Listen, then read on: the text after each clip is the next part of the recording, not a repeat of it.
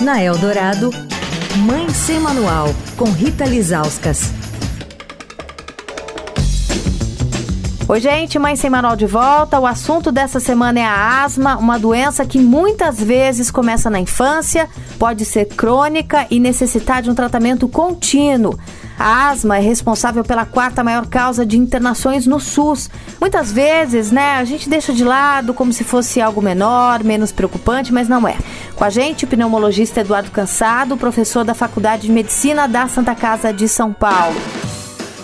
Doutor, quem faz o diagnóstico de asma? É o clínico geral, o pediatra ou tem que ser um especialista, um pneumologista? O diagnóstico pode ser feito por qualquer médico, inclusive o pediatra, a gente sabe que, na verdade, os médicos generalistas, muitos deles têm dificuldade e acabam tratando aquele quadro agudo, não acabam vendo a criança de repetição e não acabam, então, fazendo o diagnóstico de asma. Então, é muito importante ter um médico da sua confiança, seja um pediatra, seja um pneumologista infantil, um pneumologista, um alergista, mas que acompanhe essa criança que tem quadros de repetição. Não fique levando a criança na emergência, no pronto atendimento toda hora, se ela tem quadros de repetição. Porque é isso que frequentemente acontece. O colega médico que está na emergência vai tratar aquela tosse daquele dia, daquela semana.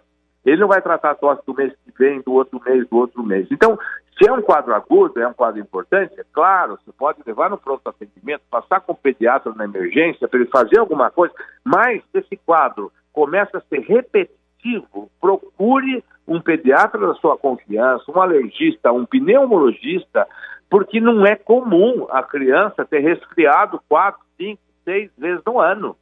Isso não é resfriado, não é gripe de repetição, possivelmente é asma. E aí, normalmente, um médico que acompanha essa criança tem uma chance muito maior de fazer diagnóstico. Amanhã, asma tem cura? Quer falar com a coluna? Escreve para mãe sem manual, arroba estadão.com. Rita Lisauskas para a Rádio Eldorado, a rádio dos melhores ouvintes. Você ouviu Mãe Sem Manual, com Rita Lisauskas.